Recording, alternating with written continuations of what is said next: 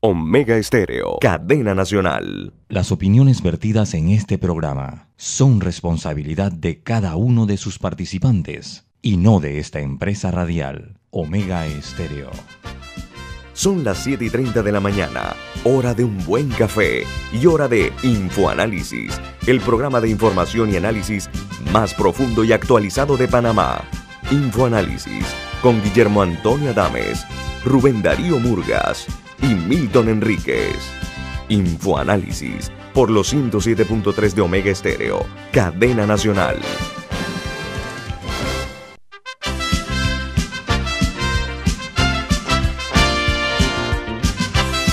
Señoras y señores, muy buen día, bienvenidos. Esto es Infoanálisis, un programa para la gente inteligente. Desde la capital de la República de Panamá les saludamos. Camila Dames. Rubén Darío Murgas. Milton Enrique saboreando una deliciosa taza del café Lavazza. El café Lavazza patrocina el inicio de este programa y lo puede encontrar en los mejores supermercados y restaurantes. Café Lavazza le da los buenos días. Gracias. Y Guillermo Antonio les saludamos entonces desde acá, desde la, desde la capital eh, de Panamá. Eh, miren, recuerden, este programa se ve en vivo en eh, Facebook Live, además en la nueva app de Omega Stereo eh, tanto en eh, Play Store como App Store y de igual manera en el canal 856, canal de cable onda. Y lo puede ver el programa si se perdió el de ayer o el de hace un mes, lo puede ver en el video que está colgado en YouTube. Y también pueden buscar el, el podcast de Anchor, Spotify, Overcast y también iTunes. Todo debe buscarlo como Mega Estéreo Panamá. No hay manera que se pierda Infoanálisis. Las noticias que hacen primera plana en los diarios más importantes del mundo son las siguientes. Dice, la pandemia se ceba en América Latina y tiene la mayor caída eh, en la economía mundial y un tercio de los muertos.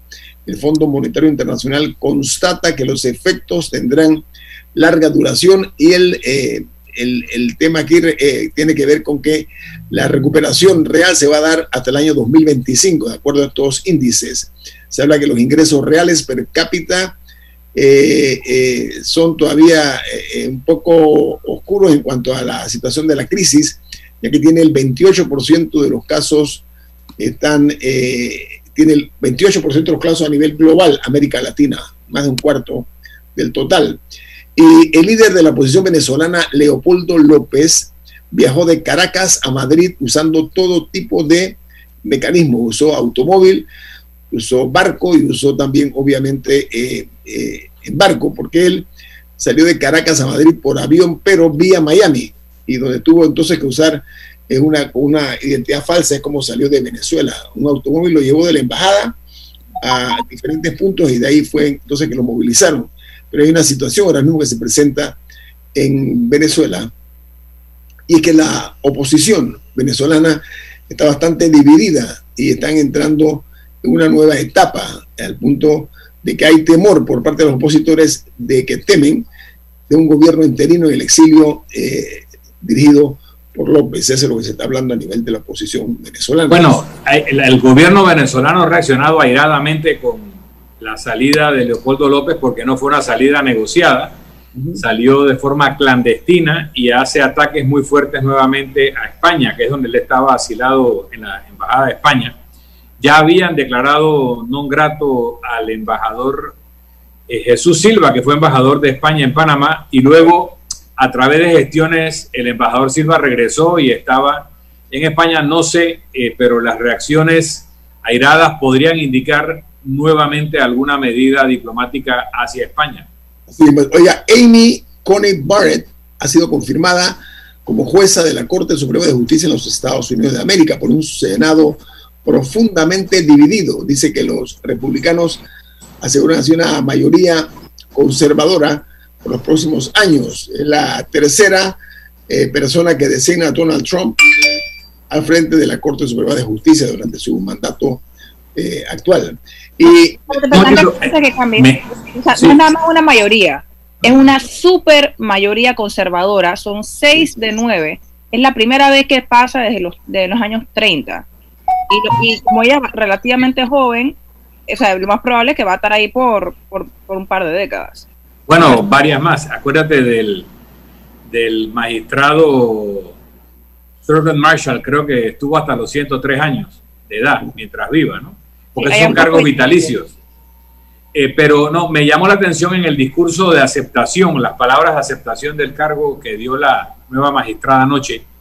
Una frase donde ella dice que un juez no solo eh, debe fallar haciendo óbice o ignorando las opiniones de las personas que la designaron, entiéndase, las opiniones tanto del presidente Trump como de la mayoría republicana, sino incluso sus propias opiniones personales y que tiene que fallar siempre dentro de la ley.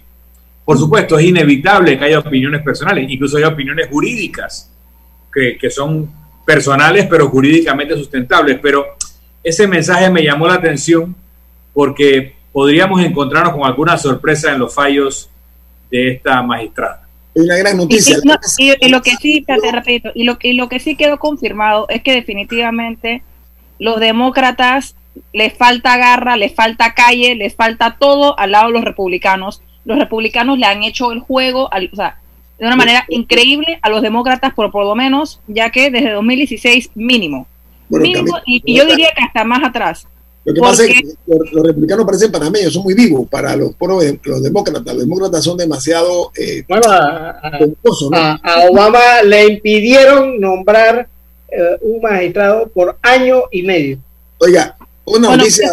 o sea, fue desde marzo, fue desde marzo del año de las elecciones. O sea, que, que, que, el, el expresidente Obama nombró. Le bloquearon el nombramiento desde marzo, todo el camino hasta que terminó. Eso está escrito. y el presidente Trump, el mismo Senado básicamente, porque es la misma gente, los mismos republicanos que le bloquearon, fueron los que aseguraron que Trump pudiera eh, confirmar la magistrada ocho días antes de las elecciones. Y parte, de la razón, y parte de la razón por la que Trump quería confirmar eso rápido es que en caso de que haya disputas por los resultados de las elecciones, eh, la Corte Suprema podría ver esos casos. Continúo, porque hay una buena noticia. La NASA eh, ha descubierto que la Luna contiene agua y es más de lo que se pensaba porque eh, dice que está atrapada en forma de hielo en el lado soleado de la Luna y eh, hay una multitud de microcráteres donde se encontró pues estos residuos de agua, una noticia interesante. y, es, H2O, es H2O, no es eh, hidróxido, o sea, que, que, es uno de hidrógeno y uno de oxígeno, sino que son uno de hidrógeno y dos de oxígeno, lo que es agua, agua, ¿no? La pregunta que yo me hago, ¿qué fueron a hacer a la luna entonces? Eh, eh, las veces que han, ido allá, fueron a pasear, no, no, eh, ahora es que nos van a decir 50 años después de que hay agua en la luna. es que estuvieron investigando, Rubén, es por eso. Sí, te deja mucho que desear. bueno, no fueron la primera vez a tomar ya, chicha, ya que queremos ir para Marte, para Venus, para otros lugares, y todavía el, el, satélite eh, natural nuestro, que es la Luna, todavía no la conocemos. Oiga, una noticia preocupante, la tormenta Z se ha convertido en huracán. Ayer logró eso mientras se dirige hacia el Caribe mexicano, en donde se prevé que toque tierra más tarde. Eh, hay que entender de que esto va a tener repercusiones en Panamá, de acuerdo a lo que están diciendo los especialistas, los meteorólogos, esto va a impactar en Panamá con lluvias, etcétera, y descargas eléctricas. Pero por otra parte, Chile inicia el camino hacia un nuevo modelo de país sin el lastre de la dictadura de Augusto Pinochet. El cambio deberá resolver eh, la demanda de mayor atención a los eh, problemas de los derechos sociales en Chile y el gobierno de Costa Rica propone un aumento de 0.30% para los salarios mínimos del sector privado con una nueva revisión en el mes de abril. Dice que eh, en medio de la contracción económica y del alto desempleo en Costa Rica se toma esta iniciativa. Y en México el total de contagiados de coronavirus va ya rumbo al millón de personas. Están ya en 895.326 casos positivos y 89.171 fallecidos bueno, pero hay que, Guillermo, hay, que hacer... En el, mundo, en el mundo el total de los, de los contagios suman 42 millones 522 mil 402 días, Murgas. Hay que hacer un alto en lo de Costa Rica. Costa Rica, después de Panamá, que es el salario más alto que hay en América Latina, lo tiene Panamá. Y después le sigue Costa Rica. Y, y después de Costa Rica viene el tercero, el cuarto, el quinto, están bastante distantes de Costa Rica y de Panamá hay que prestarle atención a eso porque el salario mínimo de Panamá está haciendo que la gente no se atreva a emplear eh, eh, demasiados trabajadores, porque está demasiado alto. El, promedio que se usa no es el promedio para todo el mundo. O sea, aquí cuando hacen esta gráfica siempre hablan como de 721 dólares, pero por ejemplo, los, los empleados públicos, el salario mínimo es 600 dólares.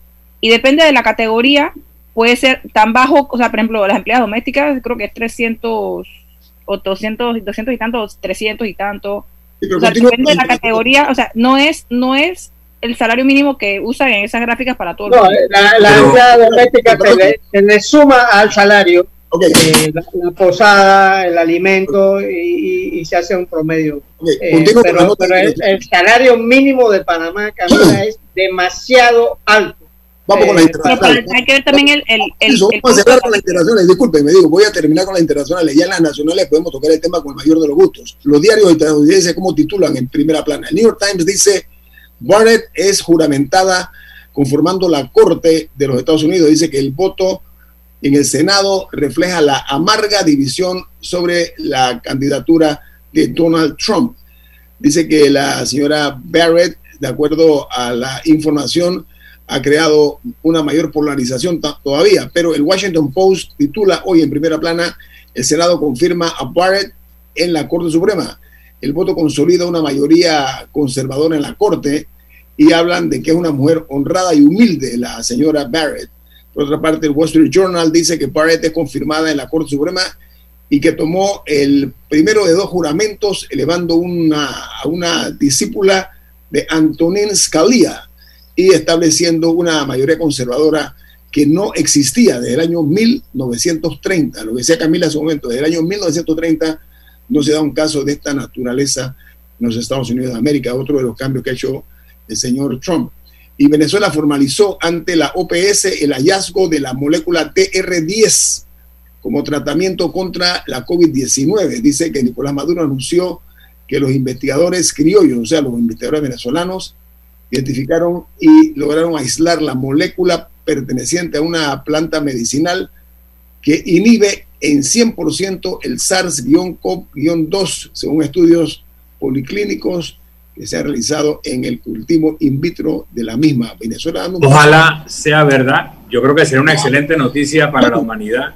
Lamentablemente, el presidente Maduro y el presidente Trump compiten por la credibilidad del mundo y eso habría que validarlo, ¿no? Pero ojalá sea verdad. Yo tengo, una, yo tengo una internacional. Eh, eh, ¿Sabe quién se sumó a, la, a, respaldar, a, y es noticia, eh, a respaldar la candidatura de Joe Biden?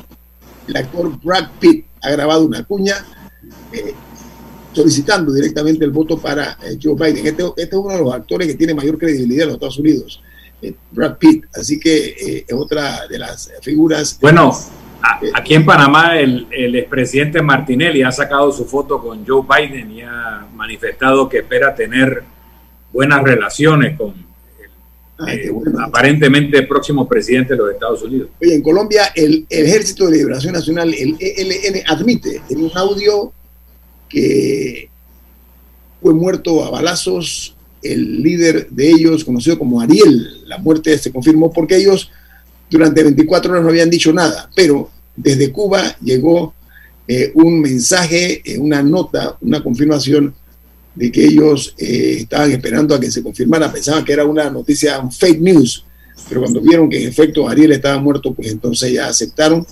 este, esta situación. Y miles en México, perdón, en Argentina, la señora Cristina Kirchner dijo que los, los, las decisiones las toma el presidente de ese país, no ella, y habló de hay un problema en el gobierno, que hay funcionarios que no funcionan. Me gustó ese juego de palabras, funcionarios que no funcionan. Y en una nota hecha pública ya advirtió que si eh, todavía se mantiene en la situación con, uh, un grado casi de, agobio y eh, esto puede ser peligroso por Argentina. Y advirtió eh, la señora Kirchner que hacía una crítica a los empresarios que no han tomado ningún tipo de medidas para ajustarse a la pandemia que están viviendo los argentinos. Aquí termino con las internacionales, vamos al corte y regresamos con el ex candidato presidencial José Blantón Figueroa, exalcalde estar con nosotros aquí esta mañana en Info Análisis, un programa para la gente inteligente. Carmen preparaba su clase desde casa. Ahora, desde casa, da su clase. El mundo está cambiando y en Claro, seguiremos a tu lado. Por eso te damos 30 GB de internet móvil en tu plan de 25 balboas y 30% menos en Microsoft 365 para que estés conectado donde y como quieras. Claro. Promoción válida del 15 de agosto al 30 de noviembre de 2020. Adquiere un plan de internet móvil masivo desde 25 balboas. Incluye 30 GB y recibe 30% de descuento en la suscripción de Microsoft 365 Familia. No aplica con otras promociones. Para mayor información visita claro.com.pa. La gente inteligente escucha InfoAnálisis. Los anunciantes inteligentes se anuncian en InfoAnálisis. Usted es inteligente. Llame al 269-2488 y todos lo sabrán. Infoanálisis, de lunes a viernes de 7 y 30, 8 y 30 de la mañana, en donde se anuncian los que saben. Imponente, intuitivo, seguro. Así es el Volvo XC90 con All-Wheel Drive, tecnología de seguridad IntelliSafe, sensores de estacionamiento, pantalla táctil de 9 pulgadas, Apple CarPlay y Android Auto, asiento infantil integrado en segunda fila, sistema de frenado automático City Safety, reconocimiento de señales de tránsito. Volvo XC90 desde 64.900. Conócelo de cerca en nuestro showroom de calle 50 o llámanos al 302-5530. Visita nuestras redes sociales Volvo Car Panamá.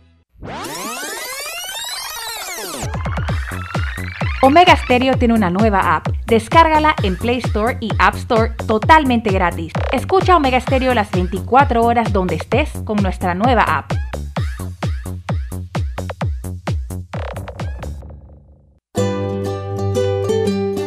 En la vida hay momentos en que todos vamos a necesitar de un apoyo adicional. Para cualquier situación, hay formas de hacer más cómodo y placentero nuestro diario vivir.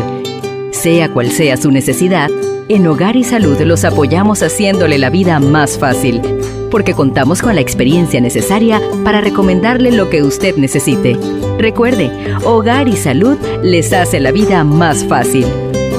Visite nuestras nuevas sucursales en Villa Zaita al lado del Super 99 y en Cativa Colón al lado del Super Extra. Estamos abiertos en todas nuestras sucursales del país y le hacemos su entrega de forma gratuita en Panamá Centro. Para mayor información, puede consultar en Instagram y Facebook.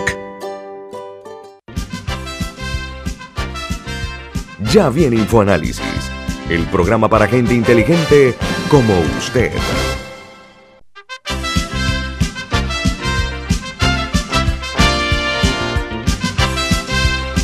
Nuestro invitado esta mañana, el ex candidato presidencial eh, José Blandón Figueroa, además fue alcalde, ha ocupado cargos en, en, la Asamblea de Diputados, una trayectoria interesante. Buen día, ¿cómo está, licenciado? Y es presidente del Partido Panameñista también. Pero, pero antes, Guillermo, yo tengo un anuncio. Al adquirir, al adquirir juntos tus servicios móviles y residenciales de Más Móvil con el paquete completo, obtienes beneficios increíbles. Visita másmóvilpanamá.com eh, y adquiere. Bueno, sí, hablaba del invitado nuestro, y el señor Milton hablaba de que además es el presidente del Partido Panameñista. Bienvenido, licenciado Blandón, ¿cómo está usted? Muy buenos días, un gusto estar con ustedes siempre. Saludos a todos los oyentes. Gracias. ¿Quién arranca pues con el invitado? No, mira, estábamos hablando antes de arrancar en el tema del financiamiento electoral eh, Rubén y yo hemos dicho varias veces que creemos en un financiamiento electoral 100% estatal, prohibidas las donaciones particulares eh, y que sean campañas cortas y baratas donde compitan las ideas, tal vez las trayectorias, pero, pero dejar atrás esa danza de millones que se caracterizan las elecciones panameñas. No sé qué opinión tiene el Partido Panameñista sobre esto, don José. Como no, Milton. Como les comentaba también antes de empezar el programa, nosotros estamos de acuerdo y un tema que vamos a, plantear en la Comisión Nacional de Reformas Electorales, con que al menos la campaña presidencial sea financiada 100% con fondos públicos y que no se permita eh, las donaciones privadas. Lo ideal sería que fueran todas las campañas, desde presidente hasta representante de corregimiento, pero sabemos que eso incluso en la realidad actual es un poco inviable.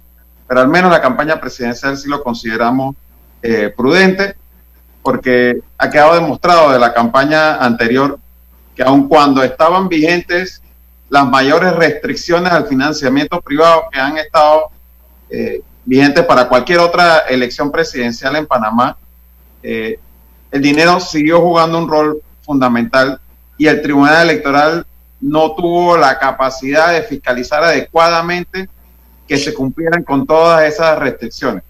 A nuestro juicio es evidente que en la campaña anterior eh, hubo algunas candidaturas que utilizaron mucho más dinero y que recibieron mucho más dinero del que estaba permitido por el Código Electoral.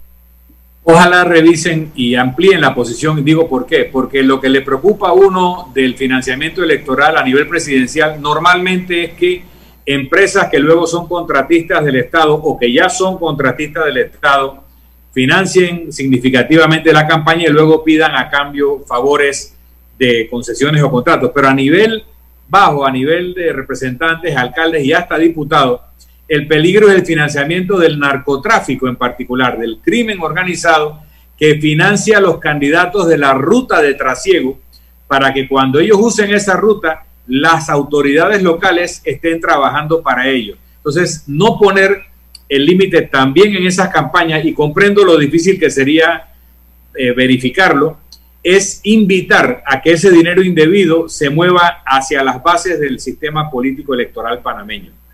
Pero bueno, paso la guitarra en, los no, pero ya que, licenciado Blandón, hay, hay, una realidad, digo, que aquí el don dinero, como se le llama, únicamente, como dice el señor Milton Enriquez, únicamente compra conciencias, eh, compra también eh, futuros contratos cuando se hacen gobierno, los, los candidatos a los cuales apuestan sino que se compran cargos, se compran cargos desde ministros, se compran, ok, cargos como ministro, como embajadores, diplomáticos, etcétera, etcétera, etcétera, lo cual lo grave de esto es que incluso las mismas personas beneficiadas lo dicen, yo compré tal embajada. Entonces, es una manera de quitarle ese detonante de que eh, se llega al poder eh, eh, hipotecado, ¿no? ese es el punto, me parece a mí la parte más dura y grave de la situación. No, y que la, y que la gente sienta vergüenza Guillermo, de meter, eh, apostar en política, a poner dinero en política, que la gente sienta vergüenza eh, eh, de eso, que sea uno de los delitos peores que el, del narcotráfico. Meter dinero en una campaña política. Para eso está el Estado y, y los partidos mayores, los más viejos, son los que menos dinero necesitan porque tienen suficientes militantes que el partido ha hecho mucho por ellos eh, a lo largo de su historia y no necesita tanto dinero. Entre más grande es el partido, menos dinero necesita. Licenciado Blandón, ¿cuál es su opinión acerca de eso?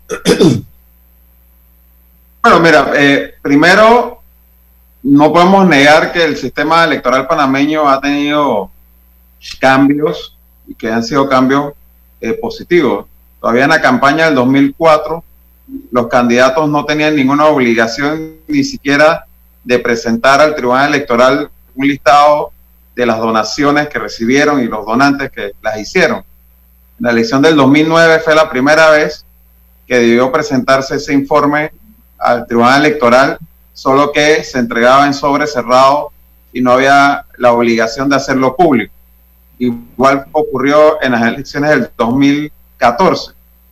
Luego, en las pasadas elecciones del 2019 fue la primera vez que, gracias a la reforma que se hace al Código Electoral, eh, la lista de donantes debe, debe hacerse pública y eso es un avance importante, igual que las restricciones que se colocaron con respecto al monto de donaciones y el monto de lo que se podía gastar.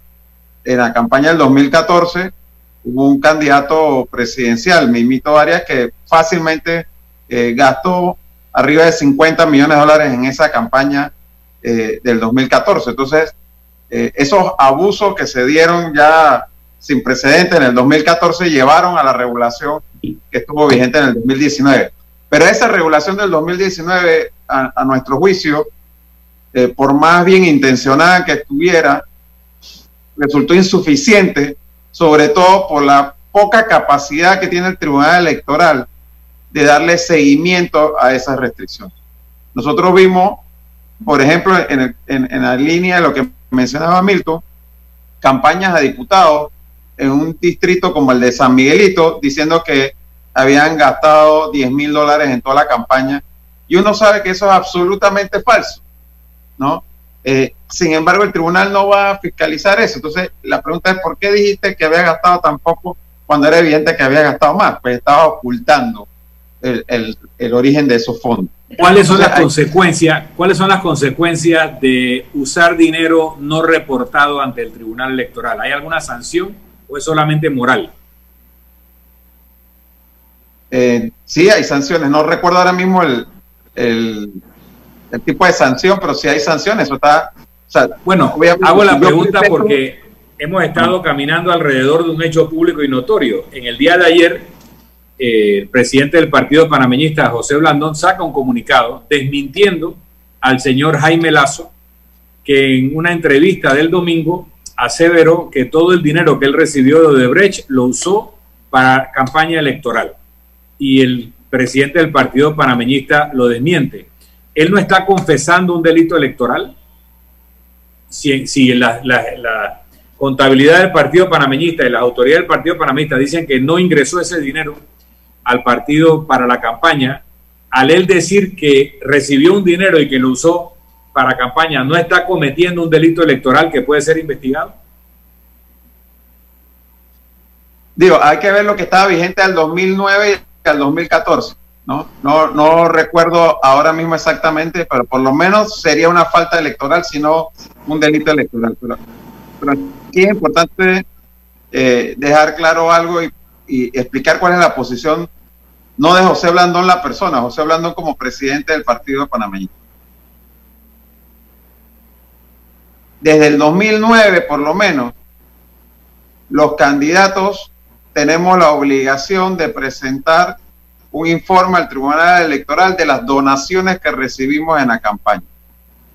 Y una cosa es la cuenta que maneja el candidato y otra cosa es la cuenta que maneja el partido. Son dos cosas distintas. Por ejemplo, en esta elección que pasó, yo como candidato presidencial tenía una cuenta a mi nombre, que así lo obliga la ley electoral, a nombre de José Blandón. ¿Y el Banco Nacional? ¿Ah? ¿Tiene que ser en el Banco Nacional o en cualquier banco? No, podía ser en cualquier banco, pero en la práctica solo el Banco Nacional aceptaba abrir esas cuentas.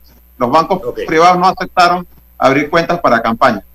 Entonces, esa cuenta nombre de José Blandón, si hubiese recibido dinero mal habido, el responsable de eso ante la ley es José Blandón, no el Partido Panameñista, porque no era una cuenta del Partido Panameñista, era una cuenta mía.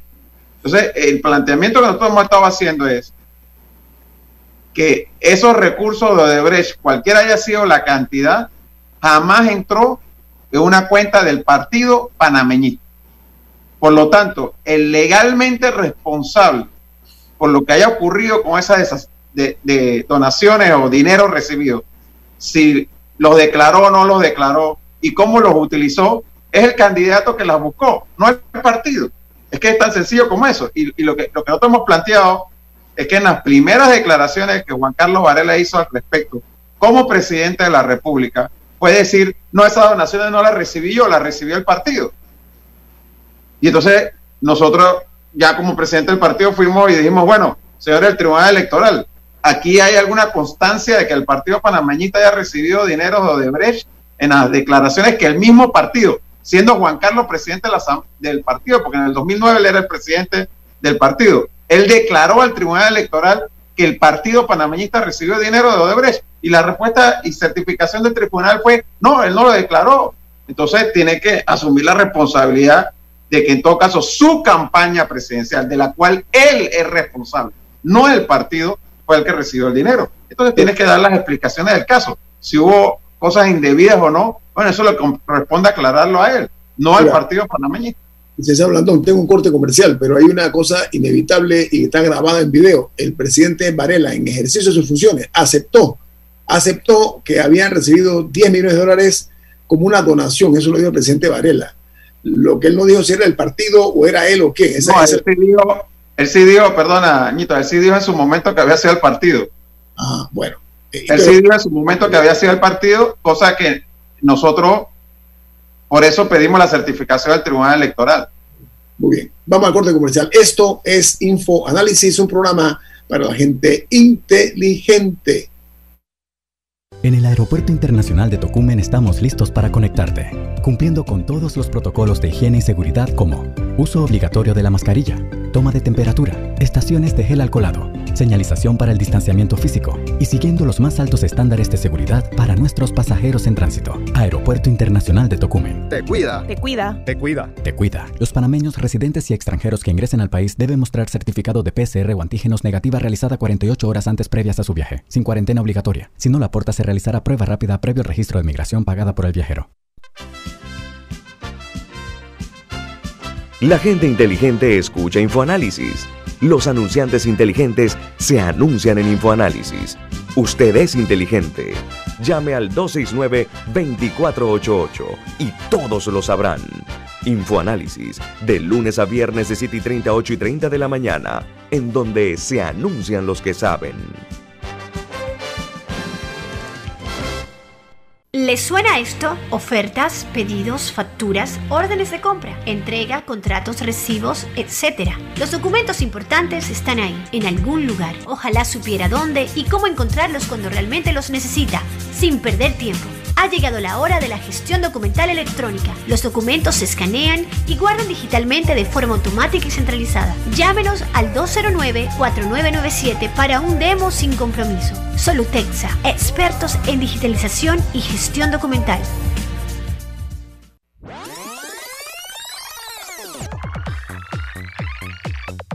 Omega Stereo tiene una nueva app. Descárgala en Play Store y App Store totalmente gratis. Escucha Omega Stereo las 24 horas donde estés con nuestra aplicación 100% renovada.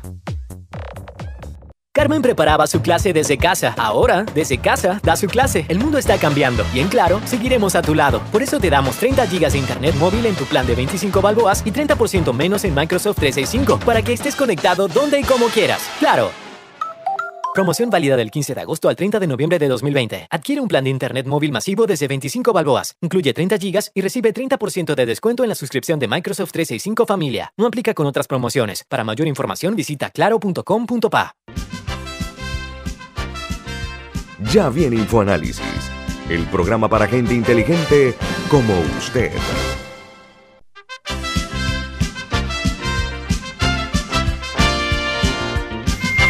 Bueno, de regreso aquí en Info Análisis, don Rubén Murga tiene algo importante para decirles. Bueno, y es bien es que la Ford Edge te da el mejor asistente de manejo que puedas imaginar con la Ford Copilot 360. Asistencia de per- precolisión, sistema de preservación de carril, monitoreo de puntos ciegos, detección de peatones, además pantalla táctil de 8 pulgadas y 3 años de mantenimiento gratis. Distribuidora David Ford, Transísmica, Chitré y David. Continuamos con el licenciado José Blandón Figueroa Camila. Ok, estamos discutiendo sobre dónde cayó el dinero, que si estaba en la cuenta del partido, si estaba en la de Lazo, estaba en la de tal persona, dónde estaba. Se recibió el dinero. ¿Quiénes se vieron beneficiados por ese dinero? Porque no es solamente que lo hayan pagado, o sea, que haya estado una cuenta. En teoría, ese dinero se utilizó para favorecer campañas. La campaña de José Blandón Alcalde se vio beneficiado de alguna manera de los fondos, más allá de donde estaban, fuera con artículos, con publicidad, de alguna manera. Bueno, mira, eh, lo primero que vamos al, al espacio de tiempo en el que declara Lazo que él estuvo buscando fondos eh, para Juan Carlos Varela y sus campañas. Él primero hace referencia a la campaña primaria del 2008 entre Juan Carlos Varela y Alberto Vallarino. En la campaña primaria del 2008 yo apoyé a Alberto Vallarino. Así que mal pude haber recibido fondos de parte de Juan Carlos Varela. En la elección del 2009, si bien yo fui candidato a diputado por el partido, yo venía de haber estado con Alberto Vallarino en las primarias y me oponía en ese circuito, competía en ese circuito contra Bebi Valderrama que había estado apoyando a Juan Carlos Varela. La campaña presidencial de Juan Carlos Varela, eh, luego a vicepresidente, en esa campaña del 2009 no me dio apoyo a mí como candidato a diputado, salvo el día de las elecciones para el pago de los representantes de mesa que yo había designado en representación del partido. Luego, el señor Lazo dice que él estuvo viendo este tema de los aportes de Odebrecht a la campaña Varela hasta el 2013. La campaña alcalde fue en el 2014.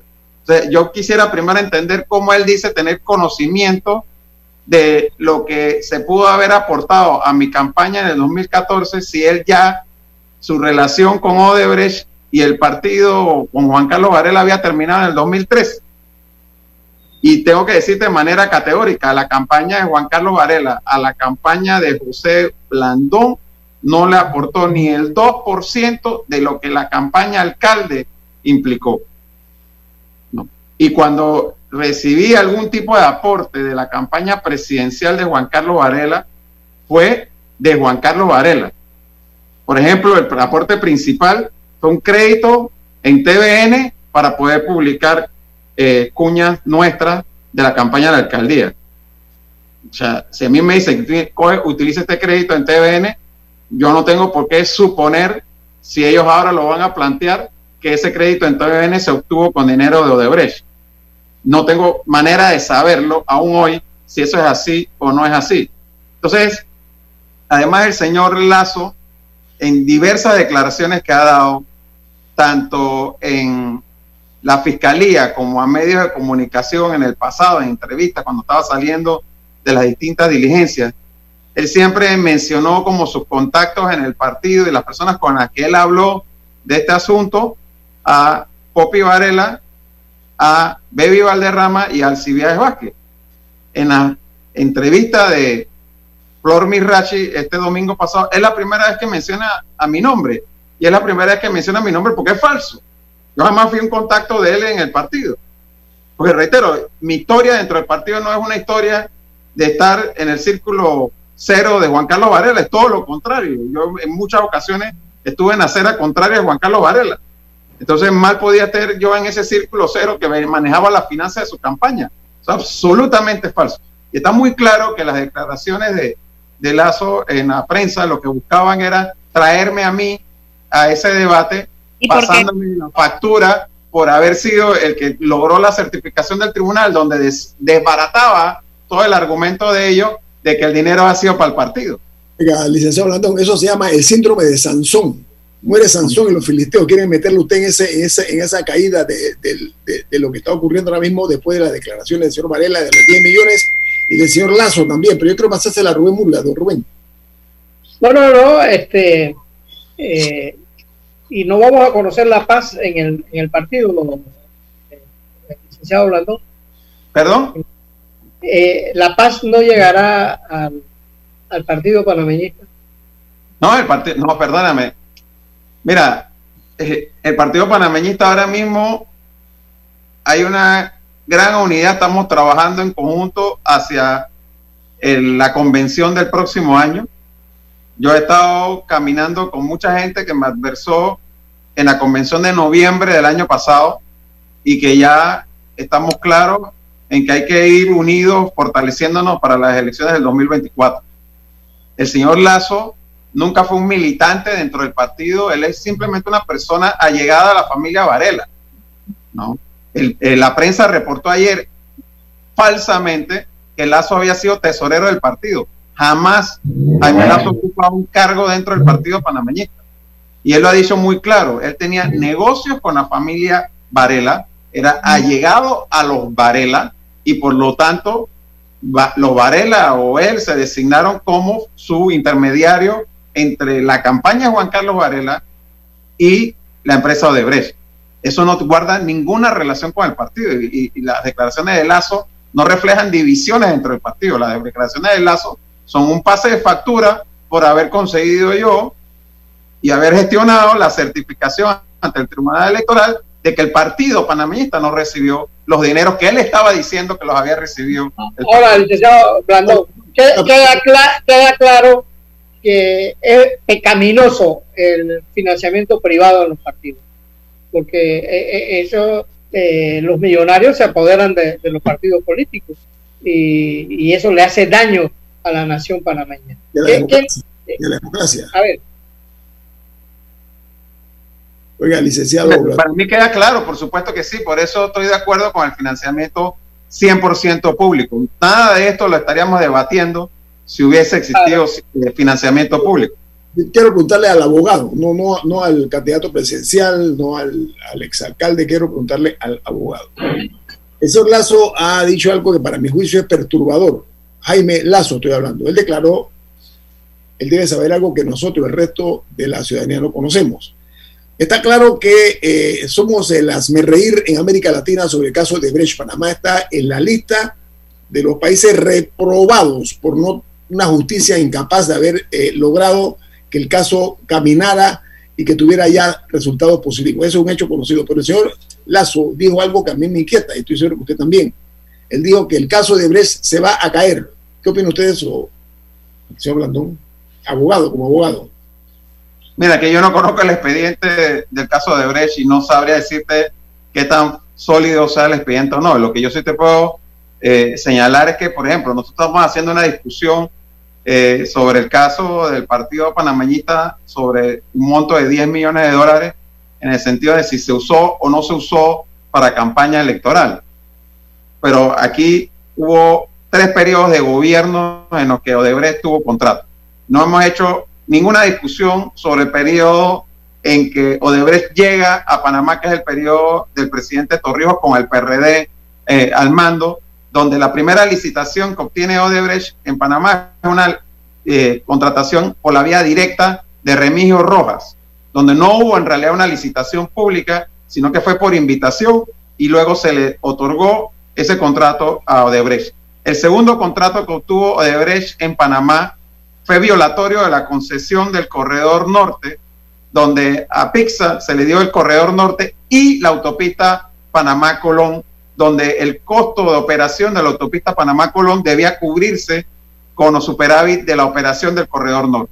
El gobierno de Martín Torrijos permitió que Pixar le traspasara a Odebrecht el contrato de la autopista Panamá-Colón y estableció un peaje sombra para subsidiar la operación de la autopista Panamá-Colón a favor de Odebrecht. Esos fueron los dos primeros contratos de Odebrecht en Panamá. No ha habido ninguna investigación real del Ministerio Público sobre ese periodo presidencial. Y en el periodo de Martinelli, no estamos discutiendo si un dinero llegó o no a una campaña. En el periodo de Martinelli se encontraron dineros en la cuenta de los hijos en España, en, Europa. O sea, ahí no hay una discusión, bueno, la usaste para campaña, no la usaste para campaña, llegó al partido, no, no llegó al partido, llegó a la cuenta de los hijos directamente. Y esa es la investigación. Y entonces aquí lo tenemos ahora mismo inscribiendo un partido diciendo que va a ser candidato presidencial de nuevo, en ese sentido somos un chico. Porque ¿cómo es posible que esto esté ocurriendo cuando allá no, es que la cuenta está en cuentas personales, no está en, que si la usé para campaña, no, fue a cuentas personales, cuando ya era presidente de la República. Una consulta, eh, alcalde, usted en algún momento, ya que el caso de Breche sabe que tiene más de 100 imputados. ¿Usted alguna vez fue llamado al Ministerio Público a declarar, a dar alguna, alguna indagatoria o algo por el contrato de la revitalización urbana? ¿Qué es con Odebrecht?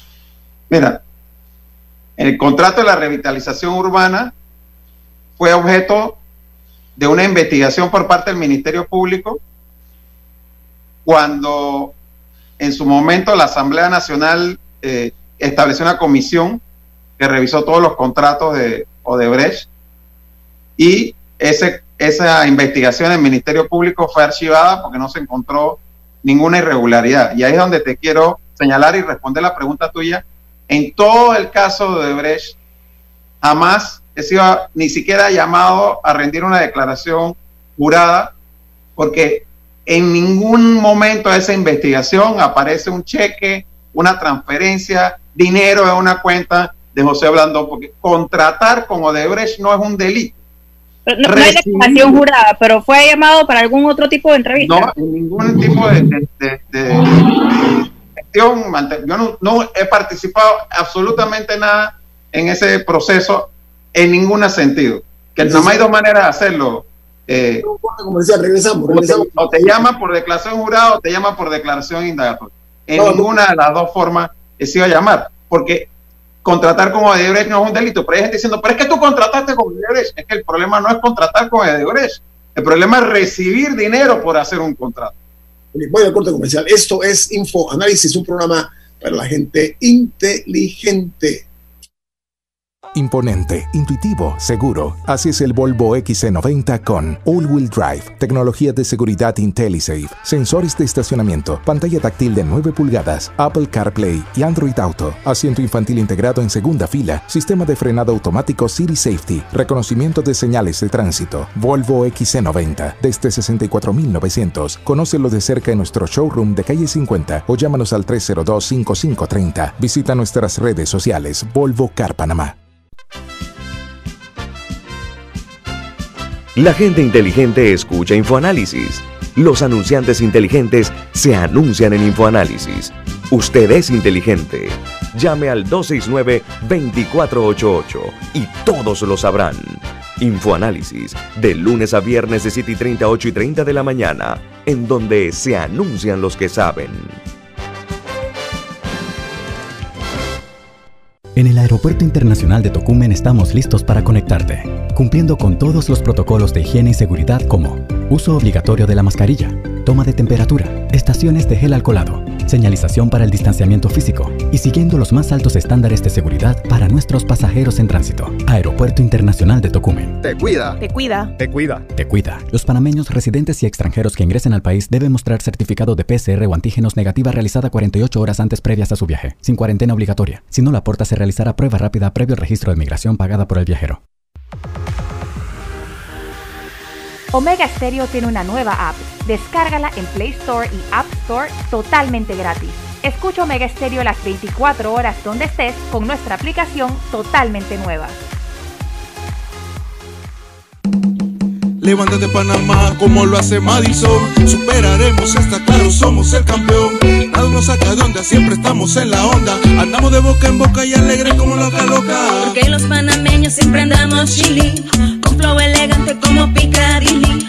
Nunca nos dejamos, siempre agarramos el tricky. Y si te contagiamos, sería solo de Stevie Nicks. Con un regalo para la tía. Levántate Panamá. Vamos a activar la economía. Levántate Panamá. Eso es cosa de todos los días. Levántate Panamá. Buenos días. Levántate Panamá. Todos juntos en el mismo pack. Tenemos a Dorian y también a Sax. Al futuro le ponemos rostro. Saldremos adelante como lo hace el costo. Es que la vida no va en one way. Por eso es que nos vamos para Conway. Estamos más unidos que un imán. Somos Panamá igualito que Titán.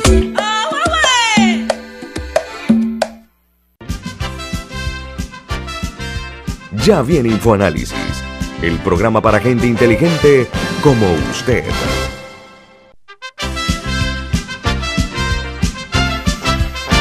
Bueno, continuamos platicando con el eh, ex candidato presidencial por el Partido Panameñista, José Blandón Figueroa, además ex alcalde, ex diputado, ex, ex, ex legislador y presidente actual del Partido Panameñista, que está muy en la cota pública. Camila. Como presidente del partido, le quería preguntar, en la Contraloría publicó ya anoche o esta mañana eh, la planilla 172. La, lamentablemente la estaba tratando de consultar y me dice que está bloqueado porque hay mucha, mucha gente metida al mismo tiempo. Pero, ¿conoce usted de diputados paname de su partido, diputados panameñistas, que se hayan beneficiado de esta planilla? No sabría decirte, porque no es, no es un tema que estamos discutiendo a nivel de partido con la, con la bancada. Ahora, tener contratos en la 172 no es un delito ni una falta. Lo que habría que ver es los montos que se tienen y qué funciones están cumpliendo. Eso, eso lo comite la, la noticia, y, y, quiero nada más para agregar lo que dice Camila. Dice que apareció en el portal de la Contraloría General eh, algo que dice como planilla 172 y que la Asamblea permite cómo acceder, pero en, esa, en ese portal dice que omite cuáles son las funciones, o sea, dice los montos, pero no dice las funciones de los beneficiados. por ahí mismo, la planilla no solamente de este gobierno, hubo un escándalo en el gobierno pasado, en la cual el partido que usted hoy preside eh, dirigía al país, si bien usted no era presidente del partido en ese momento, y había muchos cuestionamientos, específicamente la 172 por ser tratada como una planilla cashback. Y, y el caso está bloqueado en la Corte por muchísimas razones que no se está discutiendo en este momento, está paralizado ahí. Pero en caso de quedar diputados panameñistas implicados, ¿cuál va a ser la respuesta del partido? Bueno, en la reforma de los estatutos que estamos haciendo, aquel que resulte condenado por un acto de corrupción será inmediatamente expulsado del partido. Yo quiero aprovechar esto, que habla de vientos de cambio eh, estatutario, etcétera, en Chile se acaba de vivir una experiencia, un referéndum que aprueba por casi 80% de los participantes, que fueron más de la mitad del electorado, convocar a un proceso constituyente originario con postulación de 50% hombres, 50% mujeres, producto de un acumulado sociopolítico que ha desembocado en este camino institucionalizado. Aquí en Panamá estamos también con situaciones de malestar acumulado y que tenemos varios lustros hablando de convocar una asamblea constituyente, etcétera. Hace pocos días, el presidente de la República, Laurentino Cortizo, convocó a los presidentes de los partidos políticos para hablar de temas, eh, entiendo yo, en este contexto de la institucionalidad, la democracia, la estabilidad del país. Yo, antes de soltarle la guitarra, veo que yo sé que la gente se escribe en el partido de gobierno buscando favores, pero eso no es todo el partido sino aquellos que se inscriben buscando favores. El Partido Panameñista creo que ha recibido una reducción o padecido una reducción como de 50 mil personas desde la elección ahora. No sé si la cifra es correcta, pero también se oye de ex diputados panameñistas cambiándose de partido, se escucha hacia el partido RM. Y leo de un análisis sobre lo que pasó en Chile, que se habla del partido imaginario y de lo que sería la democracia molecular. Y dice así, como partido imaginario, está en todas partes, pero no se le puede ver. No se lo quiere ver. No hay líderes, no hay jerarquías, no hay representantes ni representados, no hay procedimientos formales ni estratificados, no hay nadie con quien negociar, ni a nadie quien derrocar, no hay siquiera voluntad general, en tal sentido no hay nadie a quien convencer. Esto suena política ficción, pero es una explicación del movimiento social que llevó a Chile a donde está en este momento. Los partidos políticos panameños se están preparando para una nueva era donde las pirámides son barridas por las redes inteligentes. Vamos a entrar en un cambio constitucional, vamos a entrar en los cambios que, que requieren los partidos políticos para que sean un instrumento de la sociedad y no simplemente un vehículo de poder y de riqueza. Bueno, son varias preguntas en una, pero lo, primero sobre, sobre, sobre el diálogo eh, y la reunión que sostuvimos con el presidente. El, presidente eh, lo que nos planteó fue un diálogo que empezaría en la tercera semana de noviembre, así nos lo dijo. No, no hablo de una fecha específica, lo he visto en medios que han dicho el 23 de noviembre. Eh, un diálogo que culminaría para noviembre del 2021 con la firma de lo que era denominado el Pacto del Bicentenario Cerrando Brechas, eh, eh, que trataría sobre una agenda de Estado a 10 años, donde él mencionaba temas como eh, primera infancia, educación, salud, seguridad social y el tema institucional. lo que nosotros le planteamos al presidente de la República es que la situación de crisis excepcional que vive el país requiere de medidas más urgentes y que por lo tanto no veíamos eh, un diálogo a un año, sino un diálogo que definiera prioridades y tuviera distintas etapas. Por ejemplo, nuestro juicio, reactivación económica, caja del Seguro Social y cambio constitucional son tres prioridades que no pueden esperar a un año y que debemos sentarnos con metas y términos más, más a corto plazo, de manera tal de dar respuesta inmediata a la crisis que estamos eh, viviendo. Él quedó de evaluar esa, esa inquietud, eso, ese planteamiento que hicimos, más no sabemos todavía si se va a coger o no y cómo va a funcionar lo del diálogo. Eh, a nosotros nos llamaron ayer de presidencia y el día jueves nos vamos a reunir con Rafael Mezquita, quien supuestamente ya nos trae una propuesta más definida de quién sería el facilitador, quiénes los actores, los temas y la metodología del diálogo, para que entonces nosotros decidamos si vamos a participar del mismo o no. Nosotros sí le eh, licenciado Blandón, ¿qué hizo que fracasara la reforma que Cortizo inicialmente propuso de salida?